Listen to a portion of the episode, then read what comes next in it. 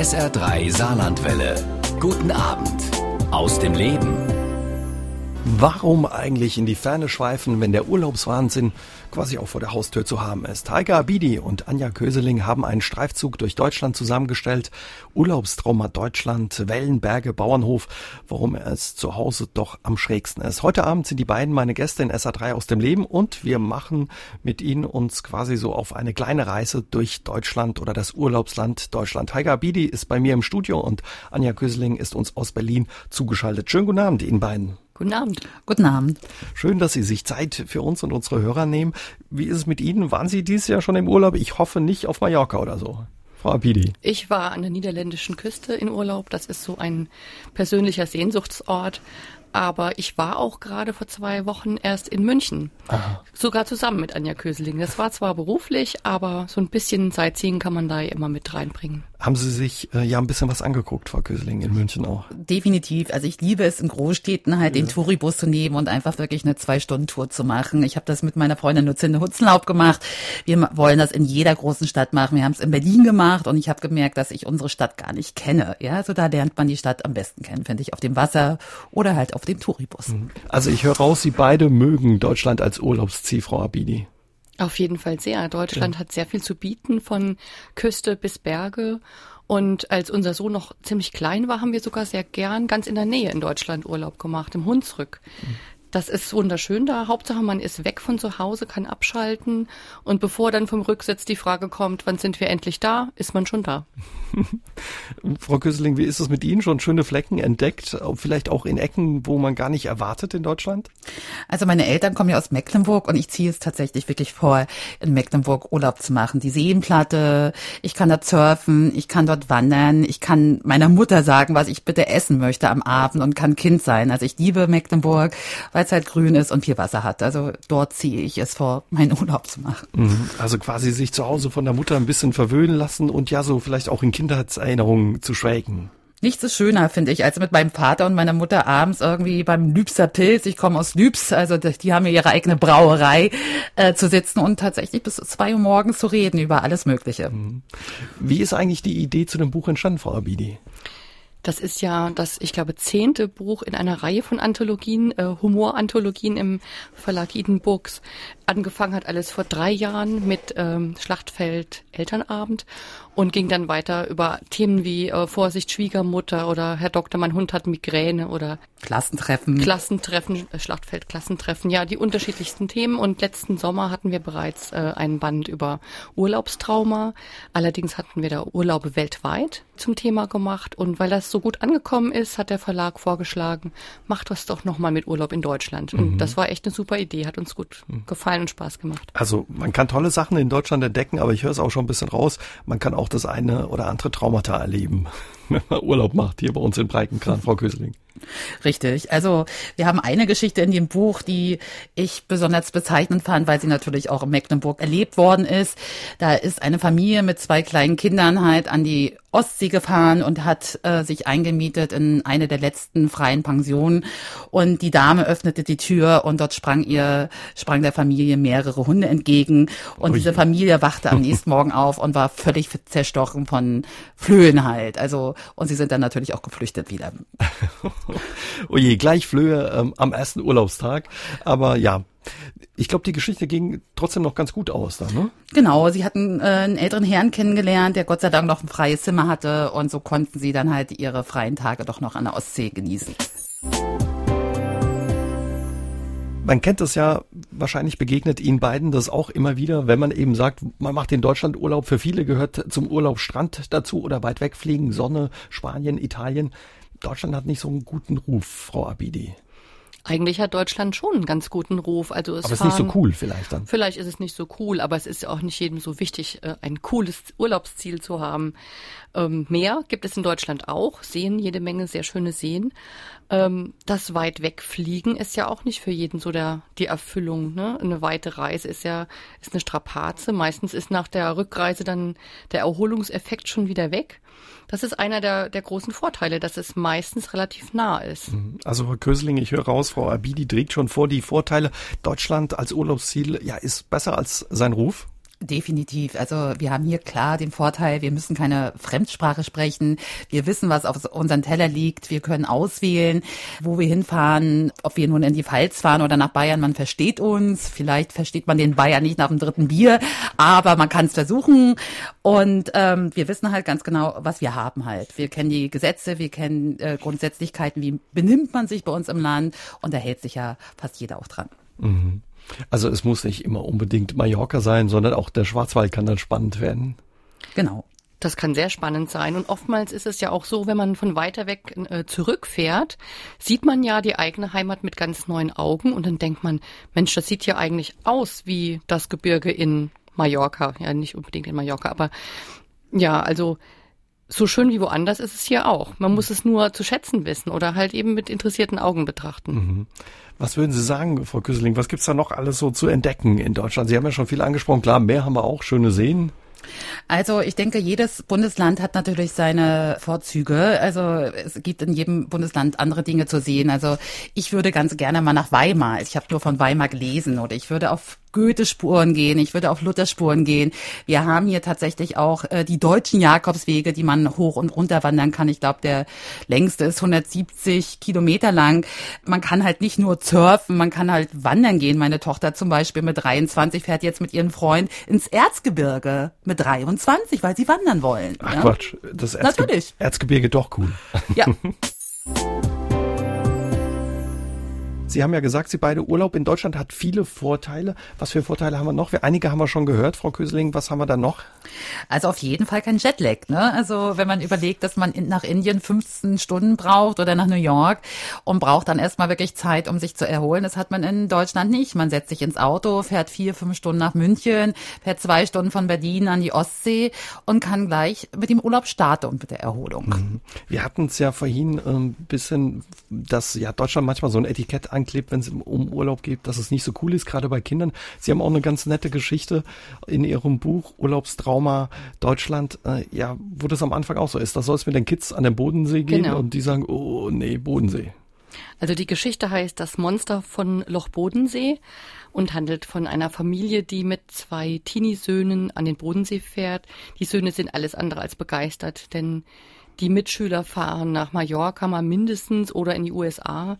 Der eine Junge erfindet sogar eine, eine Reise nach Brasilien, ähm, erzählt seinen Ka- Klassenkameraden, er wäre unterwegs nach Brasilien. Aber dann erfahren sie äh, von einer Legende, dass es also im Bodensee ein Monster gäbe, ähnlich wie bei Loch Ness. Und dann fangen sie an zu googeln und interessieren sich dafür. Und das äh, ist natürlich eine Steilvorlage für den Vater, der dann so ein bisschen was faked und den Jungs ein ähm, Monstererlebnis verschafft, die daraufhin ein Filmchen machen und also ganz erfolgreich mit ihrem YouTube-Videos sind. Am Schluss klärt sich natürlich das alles auf. Aber den Jungs ist das egal. Sie hatten ihren Spaß und angeblich war ihnen das auch klar. Mhm. Also es gibt was zu erleben, kommt daraus. Die Geschichten in dem Buch sind ja alle Geschichten, die wirklich passiert sind, ja? Genau. Die meisten. Also bis auf eine Geschichte, da hat sich unsere Autorin Andrea Schütze vorgestellt, sie wäre ein Hund, der halt Neuschwanstein halt beobachtet, vor allem die Touristen, die japanischen und chinesischen Touristen und sich wundert halt. Also das ist die einzige fiktive Geschichte in unserem Buch. Wobei das Schöne an dieser Geschichte ist, dass man erst mit dem Schlusssatz, jetzt haben wir den Gag natürlich verraten, aber mit dem Schlusssatz eigentlich erst äh, versteht, dass äh, der Hund der Erzähler ist. Ich war nie da in Neuschwanstein, aber wahrscheinlich ein tolles Ziel in Deutschland, äh, wenn man Urlaub macht, aber wahrscheinlich Mengen, Unmengen von Touristen. Waren Sie beide schon mal da? Ich war schon mal da. Ich leider nicht. Ja, man steht eben Schlange wie vor einem Konzert. Also man wird so geleitet durch, äh, damit es keine äh, Panik gibt, durch so Wellenbrecher und äh, wird da durchgeschleust. Aber ja, man hat's mal gesehen und ja, es gibt unheimlich viele ähm, Ziele, äh, kulturelle oder auch Abenteuer, äh, Dinge, die man machen kann, ob das jetzt Kletterparks sind oder Museen, Mitmachmuseen, ganz schöne. Ja, man kennt sich meistens im Ausland besser aus als zu Hause dabei. Gäbe es hier so viel zu entdecken.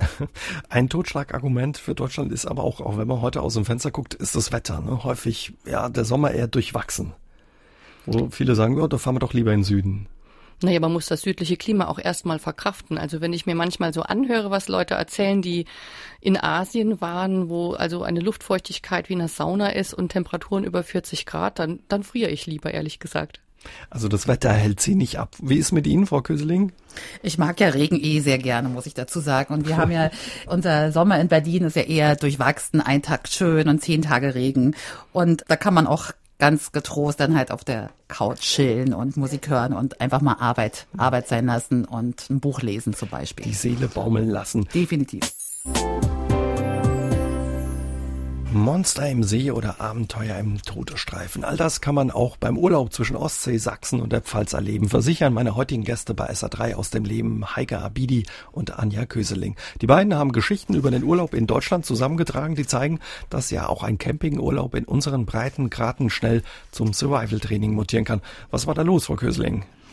Also hier äh, ist tatsächlich die Geschichte äh, auch so geschehen. Äh, das Ehepaar Kerstin und Volker Beetz haben diese Geschichte geschrieben. Hier wollte der Mann mal zeigen, dass er wirklich ein Mann ist und hat heimlich hinter dem Rücken seiner Frau ein Zelt gekauft und wollte es tatsächlich auch aufbauen. Was er unterschätzt hat, ist halt, dass äh, seine Ehefrau schon damals mit dem Vater tatsächlich solche Urlaube erlebt hat. Der Vater war äh, Naturbursche und hat die Kinder darauf geprägt, in der Natur klarzukommen. Und der Polker hat es nie erlebt quasi. Also es ist alles schief gegangen, was äh, schief äh, gehen kann. Kein Toilettenpapier mitgenommen, keine Getränke. Man kommt in der Natur mit Blättern klar. Letztendlich war die Ehefrau doch so klug und hat alles organisiert gehabt. Mhm. Also sie hat alles heimlich eingekauft gehabt. Also das ging schief. Ne? Er hat sich irgendwie nach Natur gesehen, wollte campen, aber irgendwie, die Frau war auch nicht so angetan, eben gerade wegen den Erfahrungen in der Kindheit. Sie hat ihn beobachtet, sie wusste, was auf sie zukommt, weil sie ihren Mann sehr gut kannte. Mhm. Frau Abidi, da gibt's jede Menge Abenteuer auch in Deutschland zu erleben, wenn, ja, man, wenn man möchte. Wenn man möchte, genau. Man muss sich nur darauf einlassen. Was gibt's da für Abenteuer in Deutschland, die warten auf die Urlauber? Was haben Sie da für Entdeckungen gemacht? Sie selbst haben, glaube ich, auch das eine oder andere Abenteuer schon erlebt. Also mich zieht's ja tendenziell immer eher gen Norden. Und als Kind habe ich da schon ein Abenteuer erlebt auf einer Schiffsfahrt nach Helgoland bei Windstärke sieben oder acht. Da hat uns äh, ein alter Fischer im, im Hafen schon gesagt, heute werdet ihr die Fische füttern. Und ich wusste als Kind nicht, was er meint. Das wusste ich aber dann bald. Und es war so schlecht. Wir waren so seekrank. Und man hat immer nur abwechselnd den Himmel und das Wasser gesehen und ich dachte, das mein letztes Stündlein hat geschlagen, wirklich. Wie ist es mit Ihnen, Frau Kösling, auch schon die ein oder andere Panne gehabt im Urlaub? Nein. Nee. Also ich bin gut organisiert und wenn ich in Deutschland Urlaub mache, fahre ich tatsächlich an dieselben Orte. Ich kenne mich da aus. Mhm. Das geht wahrscheinlich vielen so, die in Deutschland Urlaub machen. Man fährt wirklich immer auf demselben Campingplatz, man fährt in dasselbe Hotel, da weiß man, da wird man nicht enttäuscht. Mhm. Ich fahre in den Spreewald, ich fahre in ein Wellnesshotel, da weiß ich ganz genau, ich komme an, mache mir die erste Flasche Sekt mit meiner Freundin auf, gehe schwimmen, hab abends das Essen und es funktioniert alles reibungslos. Also Sie setzen auf ja äh, kein Abenteuer, sondern eher Gewohntes. Ich mag das. Ich mag nicht enttäuscht werden.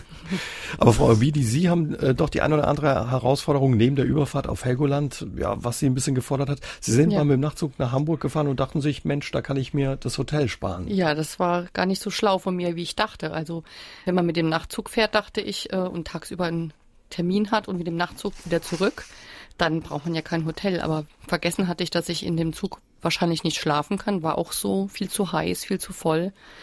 Und ich wäre dann fast mitten in der Stadt eingeschlafen. Und sich in den Park legen ist vielleicht nicht so klug. Ähm, wir sind dann ins Hotel, ins, nicht ins Hotel gegangen, sondern ins Kino und haben einfach einen langen Film lang gepennt. Mhm. Haben sich quasi ausgeschlafen, in Anführungszeichen, genau. Energie wieder getankt.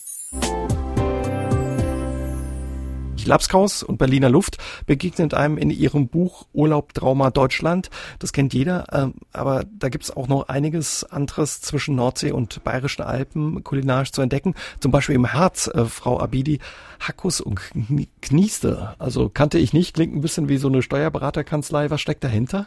Ich habe ein bisschen gegoogelt, was es so deutschlandweit für interessante typische Gerichte gibt und auch darauf geachtet, dass da witzige Namen dabei sind. Und Hakus und Knieste fand ich besonders lustig, weil es wirklich wie nach einer äh, Steuerberaterkanzlei klingt. Es ist aber einfach eine Spezialität aus Hackfleischbällchen.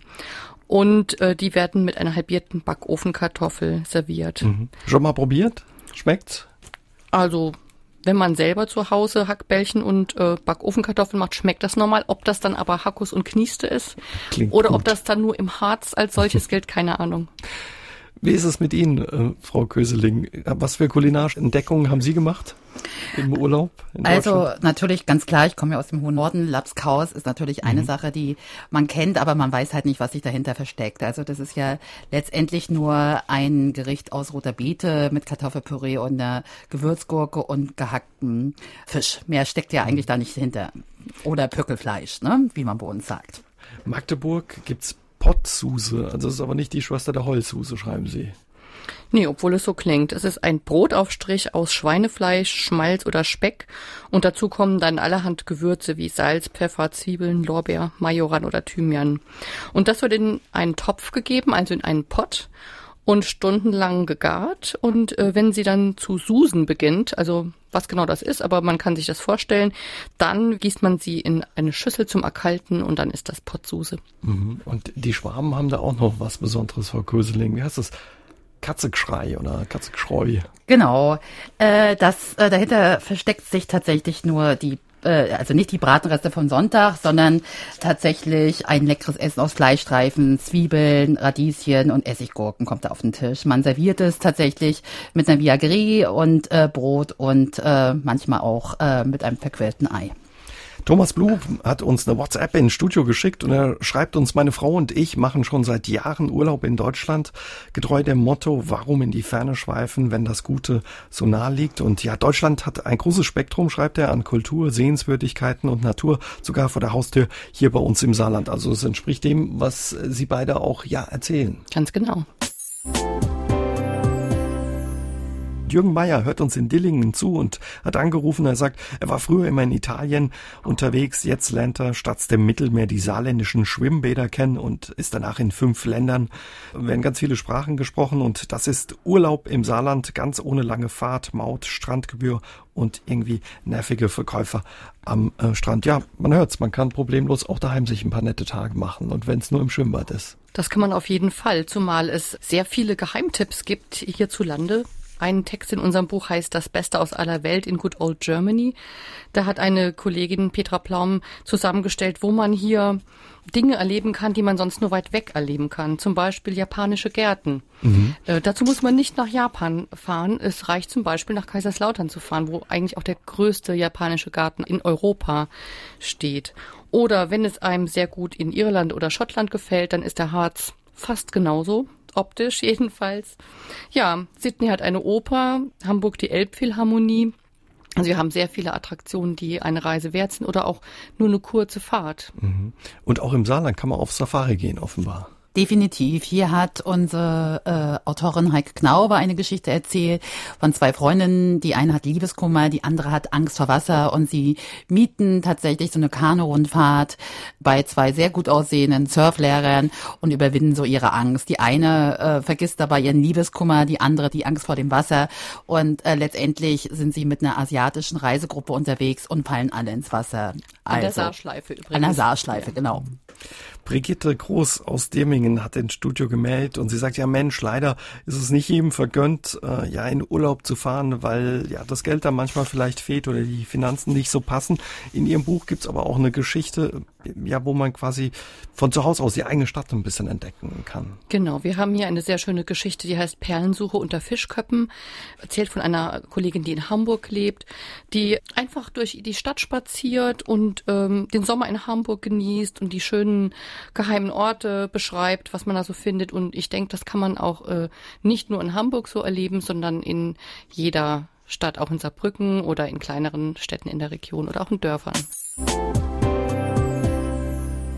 Man denkt ja immer, wenn man weit wegfährt, dann hapert es vielleicht auch mit der Sprache oder man versteht nicht jeden. In Deutschland ist es das Problem nicht. Sie beide haben uns am Anfang ähm, der Sendung erzählt, Sie waren kürzlich in München. Frau Köseling, da versteht man auch nicht jeden. Ne? Definitiv nicht. Ich komme ja aus dem hohen Nord und gehe immer davon aus, dass äh, alle Menschen mich verstehen, wenn ich besonders langsam rede. Und ich war gerade mit zwei zauberhaften Wirten unterwegs, dem Harry und dem Michel. Ich grüße die jetzt mal ganz schnell. Und nach dem dritten Bier habe ich nichts mehr verstanden. Die Bayern flirten, bis es nicht mehr geht geht und ich habe es einfach wirklich nicht mehr verstanden. Das muss man schon mal sagen. Oder ich bin danach nach Stuttgart gefahren äh, zu einer Freundin, die sehr bemüht mit mir Hochdeutsch gesprochen hat. Und sobald sie ihre Tür aufgemacht hat, fing sie dann halt an, Schwäbisch reden. Da habe ich auch nichts mehr verstanden. Also auch bei uns gibt's in Anführungszeichen exotische Sprachen, den einen oder anderen Dialekt. Das hat aber auch was, Frau Abidi, ne? Also ich liebe ja Dialekte sehr. Das war sogar im Studium eins meiner Prüfungsthemen. Ähm, Finde ich ganz spannend. Das bereichert die Sprache sehr. Und Dialekte kommen auch in einigen unserer Geschichten vor, spielen da eine Rolle, ähm, dass dann jemand da steht und wirklich nichts mehr versteht. Das in den unterschiedlichsten Regionen, also ob das jetzt Sachsen ist oder äh, Schwaben, Bayern, also wirklich in verschiedenen Gegenden kann es einem so gehen. Und ich habe auch selbst eine Geschichte, die in der Pfalz spielt, geschrieben und anschließend. Ähm, Sie waren auf Weinprobe. Eine Weinprobe, ja, man denkt ja, Pfalz ein Weinland, aber nicht alle Ecken der Pfalz sind Weinland. Äh, ich war in der alten Welt unterwegs, also die Ecke zwischen Kaiserslautern und äh, der Oberstein. Da ist eher so Biergegend. Trotzdem bin ich da mit einer Freundin zu einer Weinprobe, die war sehr, sehr ungewöhnlich. Also ein Kompliment eines Teilnehmers war, schmeckt gar nicht so schlecht, gar nicht so sehr nach Wein. und an dieses, an diese Geschichte anschließend habe ich ein kleines Pfälzisch-Quiz gemacht. Ich denke, dass die meisten ihrer Hörer hier, die Saarländer, äh, das, die Saarländer verstehen das ganz gut, aber ich denke, Anja würde Schwierigkeiten haben. Ich kenne ja die Übersetzung, Gott sei Dank. Eben. Was ist da alles dabei? Klar, Krummbeere kennt jeder. Was haben sie alles? Naja, äh, genau. Bei die Schlappe kennt man hier die auch. Die Schlappe kennt man eben. Aber so, so kleine Worte wie Bavaratsch oder Gedez, Mickeschiss oder Tinnef, das mhm. sind schon Dinge, die vielleicht nicht jeder so versteht. Da muss man, wenn man aus dem äh, hohen Norden kommt, äh, schon zweimal hinhören, Frau Köseling, ja? Definitiv oder nachfragen halt, ne? Aber es zeigt auch, wie vielfältig äh, ja unser, unser Land ist, ja, und wie, so unterschiedlich die Regionen eben auch die Sprachen oder die Dialekte. Definitiv. Also ich mag ja zum Beispiel die sächsische Sprache ganz gerne, muss ich echt sagen. Also ich mag halt gerne in Leipzig sein. Ich finde, die Menschen sind da ungewöhnlich freundlich. Ich komme ja aus dem Randstreifen von Brandenburg, wo die Freundlichkeit mhm. nicht unbedingt erfunden worden ist. Da sagt man auch nicht Guten Morgen, sondern nur Morgen. Ja. Und ich finde halt die Sachsen unglaublich bezaubernd. Also ich finde, da gibt es sehr schöne Frauen. Man sagt ja auch, in Sachsen wachsen die schönsten Frauen in Deutschland. Kann ich bestätigen. Also der Dialekt ist wahrscheinlich für viele hier weiter im Süden dann eher, wo man denkt, uh, ne, sächsisch. Aber so, klar ist. Generell gibt es ja so das Nord-Süd-Gefälle, was die Akzeptanz betrifft. Also ein Harry Valerien konnte mit Bayerisch äh, im Fernsehmoderator sein, mit Sächsisch oder Pfälzisch wäre ihm das wahrscheinlich nicht gelungen. Ja, das Sächsische ist der eigentlich unbeliebteste Dialekt, aber ich mag den auch. Klaus Utzig hat uns angerufen und uns eine schöne Geschichte von seinem Urlaub erzählt. Die hören wir uns mal an. 46 Jahren verheiratet. Meine Frau und ich waren während dieser Zeit vor etwa 40 Jahren einmal für eine Woche in der Lüneburger Heide zum Urlaub. Unser schönster Urlaubstag war der Tag unserer Heimreise und die Ankunft in Furbach. Die schönste Zeit des Jahres, also von März bis September, verbringen wir in unserem Garten und bei Spaziergängen im angrenzenden Wald. Frühstück, Mittagessen und Abendessen finden auf der Terrasse statt. Der Schwenker steht immer bereit. Bei Bedarf gehen wir in das nahegelegene Restaurant oder einfach mal in die Kneipe für ein paar Bierchen, eine Roastwurst oder eine Frikadelle. Zu Fuß geht es dann nach Hause und wir schlafen, was für uns wichtig ist, dann in unseren Betten. So verbringen wir seit 46 Jahren unseren Urlaub und sind beide voll zufrieden. Sind wir Eigenbrötler oder können Sie unser Urlaubsverhalten irgendwie nachvollziehen? Vielen Dank. Was sagen Sie? Wenn er nicht weg will, weil es zu Hause einfach am schönsten ist, Herr Utzig und seine Frau. Warum nicht? Ja. Also ich kann das absolut nachvollziehen. Also ich werde dieses Jahr meinen Urlaub auch zu Hause verbringen. Ich werde Gärtnerin sein, Büsche schneiden, ich werde meinen Zaun streichen, ich werde mit den Hunden spazieren gehen, ich werde Yoga am Freien machen, ich werde zum Italiener essen gehen, bei mir im Ort und werde durch den Wald wandern und Fahrrad fahren mit Freunden, surfen gehen auf dem Mückelsee. Ähm, das kann man ganz gut zu Hause machen und da freue ich mich auch schon drauf. Mhm. Ich habe gerade äh, kürzlich mit einer Kollegin in der Kantine gesessen, die jetzt nach Mallorca gefahren sind und die sagte auch, Mensch, nächstes Jahr machen wir mal drei Wochen Urlaub zu Hause, weil es gibt so viele Dinge bei uns vor der Haustür oder auch ja bei uns in der Stadt, die wir gar nicht machen können, ja. Und wir haben einfach mal Lust. Bei uns ist so schön mittlerweile im Garten. Wir bleiben einfach mal daheim. Das ist in der Tat so. Auch daheim kann man es sich gemütlich machen und schöne Tage erleben und vielleicht ist die Erholung äh, ja dann auch eine größere. Also ich kann es auch sehr gut nachvollziehen, vor allem das Argument im eigenen Bett schlafen. Also wie oft äh, ist mir das schon passiert, dass ich äh, erstmal zum Einrenken musste nach zwei Wochen in einem sch äh, schlechten fremden Bett. Das ist für den Rücken nicht unbedingt so besonders gesund.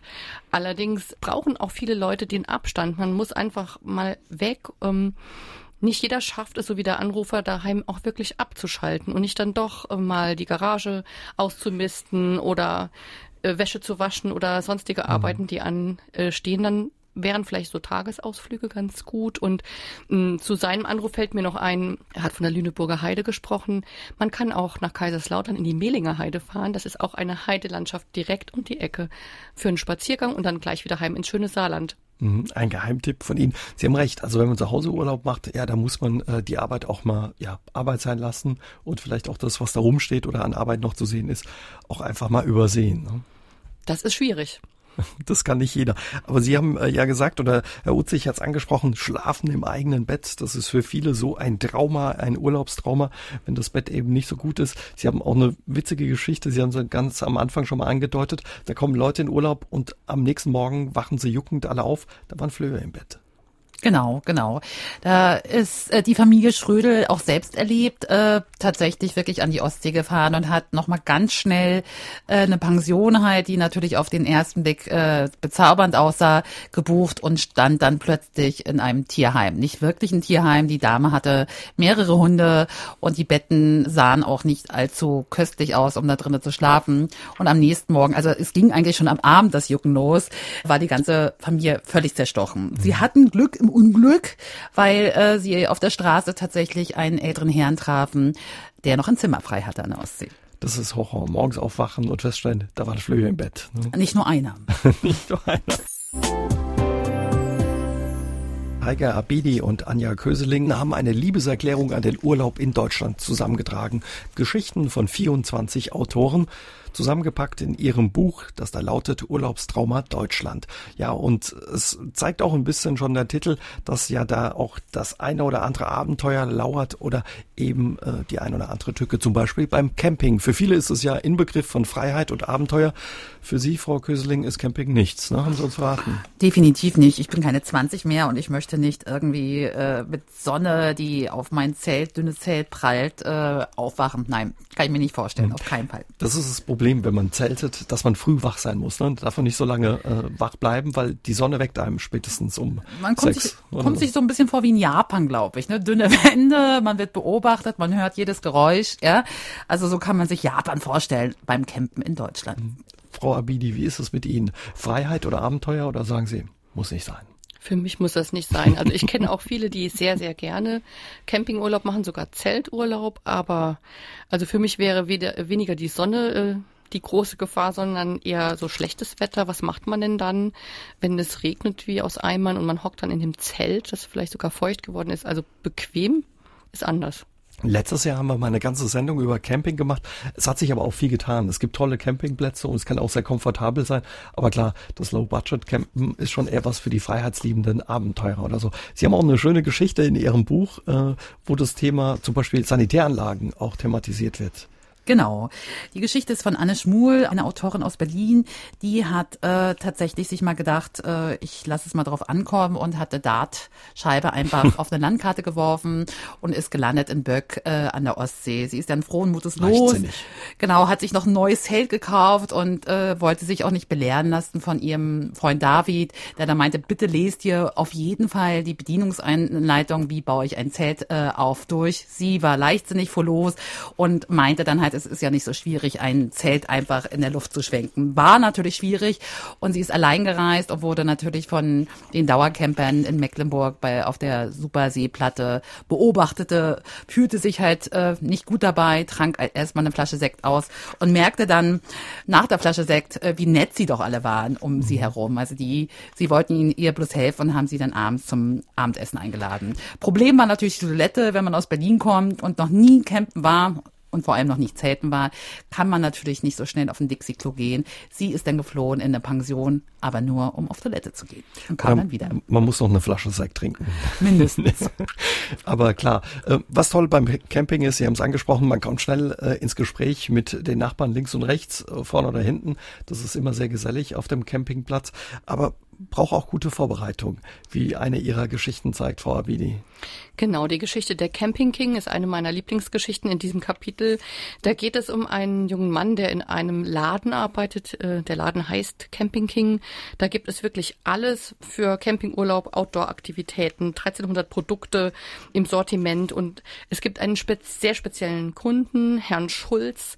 Äh, wenn der reinkommt, flüchten schon alle Kollegen und der Chef in die Mittagspause und der junge Mann bleibt eben übrig und muss ihn bedienen und das ist sehr, sehr schwierig, denn immer wenn er eine Lösung für ein Problem von Herrn Schulz hat, ähm, dann äh, fällt ihm eine neue Frage ein und äh, was ist denn dann, wenn das Ausklappbett äh, voll gekrümelt ist? Ja, dann gibt es auch noch einen Staubsauger und dann wird der ausgewählt und irgendwie, ähm, ja, er findet immer neue Probleme. Und am Ende stellt sich heraus, diese gemeinsame Reise mit dem befreundeten Ehepaar ist eigentlich gar nicht das, was er will. Er kauft dann äh, das Reisemobil, das nur für zwei Leute ist, nur für ihn und seine Frau, und dann ist er glücklich. Clemens Buck hat uns eine Mail ins Studio geschickt. Er ist viel mit seinen Eltern im Süden unterwegs und im Sommer geht er besonders gerne auf schöne Feste, zum Beispiel in Stuttgart. Und er sagt, Mensch, das ist toll. Feste ist sowas, was man in Deutschland auch viel entdecken kann, vor allen Dingen in ihrer Heimat, in der Pfalz, beziehungsweise in der weiteren Pfalz. Gibt es tolle Weinfeste, Frau Abini. Auf jeden Fall, jede Menge Weinfeste. Ein großes Fest aber ist das Oktoberfest. Äh, da machen einige auch gerne Urlaub und fahren mal hin. Ne? Und ja, da kann auch das ein oder andere Urlaubstrauma auf einen warten. Genau. In unserer Geschichte geht es um ein Ehepaar, das sich unbedingt zum Hochzeitstag halt ein Foto auf dem Wiesen schenken möchte. Sie sind halt, äh, er ist ein bisschen geizig und bestellt auf äh, einer Seite für afghanische Hirtenröcke sein Kostüm. Für die Frau leider auf einer Erotikseite. Sie ist natürlich äh, ein wenig entsetzt, aber er redet ihr gut zu, äh, dass dieses Herzchen hinten auf dem Schlüpfer tatsächlich dahin gehört, ja. Und sie kreisen erst mal wirklich 20 äh, Kilometer Kilometer um den Eingang und denken, es muss doch am Freitag früh möglich sein, halt einen Parkplatz zu finden, finden sie nicht. Ja, also sie setzen sich dann in die Bahn und irgendwann kommen sie dann halt äh, spät abends gegen 19 Uhr tatsächlich auf dem Wiesen an. Aber man fragt sie überall, warum haben sie nicht reserviert? Haben sie reserviert? Und es geht tatsächlich dann halt bis kurz vor halb elf und er guckt seiner Liebsten, seiner Heidi in die Augen und schlitzt dann einfach das Zelt auf und sie schlüpfen beide durch. Aber in München ist um 22.30 Uhr vorbei mit dem Bier. So werden sie halt tatsächlich einfach nur von dem Personal wird er rauskatapultiert. Ja. ja, man denkt sich, das ist immer so, da fahre ich einfach hin aufs Oktoberfest, klar, auf die Kirmes kann man gehen, aber wenn man ins Zelt will, muss man zeitig da sein oder reservieren, beziehungsweise in Ihrem Buch schreiben Sie ja, reservieren geht nicht. Aber klar, für viele eine Attraktion des Oktoberfest, aber manch einer macht auch gerne Bustour zu Konzerten. Da haben sie auch eine schöne Geschichte. Ja, eine sehr lustige Geschichte. Ein Paar äh, lässt sich von einem befreundeten Ehepaar zu einer Busfahrt überreden. Es klingt auch erstmal ganz harmlos, Kastelruth. Das klingt ja wirklich harmlos. Als dann äh, die Freunde mit äh, Trachtenklamotten in den Bus einsteigen, da zögert man schon und denkt, was ist denn hier los? Als man erfährt, dass Kastelroth, das Kastelroth in Südtirol ist und dass die Fahrt sieben Stunden dauert, äh, ist man dann schon ziemlich entsetzt. Natürlich ist auch die Bustoilette defekt und nicht benutzbar. Ja, und man landet tatsächlich, wir überschreiten mit dieser Geschichte wie mit noch einer äh, äh die Grenzen und ähm, ja, man ist dann in Südtirol und muss einfach mitmachen. Man hält das auch in dem Zelt, wo dann wirklich die Kastelruther Spatzen äh, aufspielen. Und das Stimmgewehr ohrenbetäubend ist nur äh, mit ganz viel Alkohol aus. Marke Südtiroler Schädelsprenger. Und das wirkt dann so durchgreifend, dass man scheinbar, ohne es zu wissen, eine Versprechung macht, nämlich nächstes Jahr wiederzukommen. Wir hatten es vorhin über Camping. Camping gehört für viele einfach dazu, auch für diesen Hörer. Mein Name ist Riemenschneider Frank aus Schwarzenholz. Und ich finde, Zelten gehört dazu. Und ich selbst bin ein naturverbundener Mensch und gehe sehr gerne zelten. Ein guter Kumpel von mir hat sogar auf dem Campingplatz seine Frau kennengelernt. Und das war eher ein Campingunfall. Sie war auf dem Nachbarplatz dabei, ihr Zelt aufzubauen. Und leider ging das ein bisschen schief und da hat er halt seine Hilfe angeboten. Und da sind sie ins Gespräch gekommen und im Nachhinein waren sie schnell verlobt und verheiratet. Und man muss dazu sagen, hat Frank noch hinterhergeschoben, die Ehe hält seit 15 Jahren und die beiden gehen immer noch zelten. Also eine stabile Beziehung. Vielleicht sollten wir es doch alle nochmal probieren, wir drei hier, die wir nicht so die großen Camping-Fans sind. Lieber nicht. Lieber nicht. Ich so eh schon. Camping oder Zelten ist, ist für sie nichts. Nichtsdestotrotz, zum Beispiel, was für viele auch ähm, dazugehört für einen tollen Urlaub, ist zum Beispiel gerade mit Kindern Urlaub auf dem Bauernhof. Das hat unsere Kollegin die Mina Teichert äh, tatsächlich auch erlebt, so äh, diese Geschichte. Sie hat sich getrennt gehabt, äh, weil der Mann sie einfach einen Stich gelassen hat und ist mit ihrer pubertierenden Tochter mir nichts, dir nichts auf den Bauernhof gefahren. Natürlich, wie sollte es sein, äh, hat es an diesem Tag Das ist aber auch mutig, mit einer pubertierenden Tochter auf den Ja, Bauernhof zu fahren. Es ging darum, dass das Kind reiten lernt, dass es äh, Kühe vom Nahen sieht und äh, es hat halt geschüttet aus Eimern und sie versanken erstmal halt mit ihren Schuhen halt in der Motter. Und natürlich gab es dort diesen gut aussehenden Landwirt, der die beiden Stadtdamen halt nicht für ernst nahm. Und wie soll es anders sein? Der erste Tag, den sie noch einsam und verlassen mit einer Flasche Wein halt vor der Tür verbracht hat, endete halt mit einem Kurs und mittlerweile auch mit einer Ehe. Ich glaube, die beiden sind mittlerweile seit drei Jahren verheiratet und haben sehr viele Rinder, die sie betreuen müssen. Also wer Liebeskummer hat oder Herzschmerz, lernen wir heute Abend, sollte zelten gehen oder Ferien auf dem Bauernhof machen. Oder eine Schifffahrt machen. Sagen Sie bloß, Frau Abidi. Da haben wir eine, eine sehr schöne Geschichte, Donau-Schifffahrts-Reisetagebuch von unserer lieben Kollegin Ursi Breidenbach.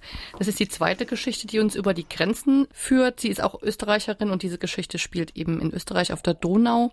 Sie hat äh, diese Kreuzfahrt von ihren Eltern geschenkt bekommen und dachte zuerst, äh, ist das ein schlechter Scherz, auf die MS Erzherzogin äh, zu gehen. Und es fing schon schlimm an mit, äh, der Zug hatte Verspätung, die Klimaanlage war kaputt. Und dann war der Altersdurchschnitt an Bord auch um gefühlte 104. Ähm, sie schreibt, aufgrund von schlecht sitzenden Zahnprothesen wird nicht gelacht und bei Tisch geht es hauptsächlich um Krankheiten und Erlebnisse aus den Kriegsjahren. Aber dann wird alles besser, als nämlich äh, eines Tages, ich glaube am zweiten Tag, ein Kapitän eines anderen Schiffes äh, dazusteigt, der mit zum Reiseziel fährt, um dort dann an Bord eines anderen Schiffes zu gehen. Und natürlich verliebt sie sich in ihn. Und wie der Zufall es will, äh, lädt er sie ein, beim nächsten Landgang ihr Wien zu zeigen und alles ist wunderbar. Und naja, sie verliebt sich nicht nur in ihn, sondern auch so ein bisschen in diese Art der Reise und überlegt sich am Ende vielleicht auch, auch mal auf dem Rhein so eine Schifffahrt zu machen. Also es muss nicht die große äh, Kreuzfahrt sein, offenbar. Man kann auch das Glück auf einem äh, Schiff auf dem Fluss finden und ruckzuck wird aus dem Urlaubstrauma ein Urlaubstraum und Liebesglück jedenfalls in dieser Geschichte. Elfriede Maurer hört uns in Merzig zu und sie hat uns äh, geschrieben, ja, sie ist Zeit ihres Lebens gerne und viel gereist. Sie war in Amerika, in Algerien, Griechenland, Italien, Schweden, fast auf der halben Welt. Aber mittlerweile liebt sie den Urlaub im Saarland, konnte früher sogar vor ihrem Haus Langlauf machen und ja, sie hat schon viele schöne Sachen im Saarland erlebt, sei es eine schöne Schlössertour oder eine Klostertour. Also auch vor der Haustür, man hört's, auch was Frau äh, Maurer schreibt, gibt's viel zu erleben, Frau Abidi. Das zeigt auch das, was wir heute Abend besprochen haben, ne? Ja, ganz genau. Wie ist es mit Ihnen? Sie haben ja auch selbst gesagt, Sie sind selbst auch ein bisschen Fans äh, von ja, Urlaub in Deutschland. Frau Kösling, Ihnen ging es auch, glaube ich, bei der Buch ein bisschen drum, so ein bisschen ja, Werbung zu machen oder zu sagen, Mensch, macht ruhig auch mal vor der Haustür zu Hause Urlaub. Definitiv. Also äh, kaum jemand kennt halt wirklich jedes Bundesland und jedes Bundesland hat äh, wunderbare Orte, die man besuchen sollte. Also wir haben hier in Brandenburg Klein-Venedig. Das heißt natürlich nicht ohne Grund Klein-Venedig, sondern es gibt hier viele Spreearme, die man halt mit dem Schiff, äh, mit dem Boot abschiffern kann. Man kann in den Spreewald fahren, wo man tatsächlich noch Sorbisch spricht halt und lernt dort eine ganz andere Kultur kennen. Man kann in Mecklenburg natürlich ganz klar noch die alten Sprachen äh, hören, gerade bei den alten Fischern. Man kann kleine Insel besuchen. Wir haben Rügen, wir haben Hittensee, äh, wir haben die Nordsee nicht zu vergessen. Wir haben die traumhafte Ostsee, wir haben die Alpen, wir haben den Staffelsee, wir haben die Pfalz. Niemand kennt tatsächlich wirklich alles und äh, man verliebt sich ja doch recht schnell in diese wunderschöne Landschaft, die wir Also in ich höre Deutschland haben. ich hör schon raus, ähm, wir haben da noch ein paar Reiseziele in Deutschland zum Urlaub machen in den nächsten Jahren. Wie ist es mit Ihnen, Frau Abidi? Was haben Sie auch noch einen Tipp, wo Sie sagen, oder eine Ecke, wo Sie sagen, da müssen Sie unbedingt hin? Es gibt viele schöne Ecken, aber mein Tipp ist eher so allgemeiner Art, nämlich alles, was im Urlaub schief geht, mit Humor zu nehmen. Denn man kann natürlich drüber jammern, aber man kann auch sich sagen, das ist immerhin eine gute Geschichte wert, die man hinterher erzählen kann. Und wenn alles immer glatt geht, dann ergibt es keine Geschichte. Und dann gäbe es auch unser Buch nicht. Genau, man will ja auch was zum Erzählen haben, wenn man nach Hause kommt. Eben. Und so ein Trauma, ein Urlaubstrauma erzählt sich ja manchmal ganz gut, vor allen Dingen, wenn es ein Happy End gab. Sie fahren auch wieder in Urlaub. Für Sie kommt wahrscheinlich demnächst irgendwann mal wieder eine Städtereise. Bei Ihnen, äh, Frau Gösling, haben wir schon gehört, bei den Eltern wird mal wieder vorbeigeschaut. An was sind Sie aber dran im Moment noch? Haben Sie schon ein Projekt auch wieder, an dem Sie arbeiten? Ja, die nächste Anthologie ist so gut wie in Druck. Wir hatten letztes Jahr beziehungsweise vorletztes Jahr schon eine sehr schöne Weihnachtsanthologie, die hieß O Schreck, du Fröhliche. Das war ein literarischer Adventskalender, der hat es sogar bis in die Spiegel-Bestsellerliste geschafft. Und deswegen gibt es dieses Jahr wieder einen literarischen Adventskalender mit 24 Geschichten. Advent, Advent, der Christbaum brennt. An Weihnachten, ja klar, da lauert auch das ein oder andere Trauma. Aber das ist dann ein anderes Thema. Vielen Dank an Sie beide, dass Sie heute Abend mit uns die Reise durch Deutschland gemacht haben. Und schönen Gruß nach Berlin zu Frau Köseling, wo Sie uns zugeschaltet waren. Und vielen Dank, Frau Abidi, an Sie. Sehr gerne. Gerne. Und auch danke an Sie fürs Zuhören. Die Sendung mit meinen beiden Gästen gibt's wie immer nochmal als Podcast auf sa3.de zum Nachhören. Kommenden Dienstag, weil ich Ihnen jetzt schon verraten, ist eine echte saarländische Fußballlegende mein Gast. Dieter Ferner. Wir unterhalten uns mit ihm über seine Zeit, klar beim FCS, aber auch Ausflüge in den US-Fußball und vor allen Dingen ja über sein spannendes Fußballerleben. Ich würde mich freuen, wenn Sie dann auch wieder dabei sind. Bis dahin, passen Sie gut auf sich auf. Tschüss und gute Nacht, sagt Ihr Uwe Jäger. SR3 aus dem Leben. Immer dienstags im Radio, danach als Podcast auf sr3.de.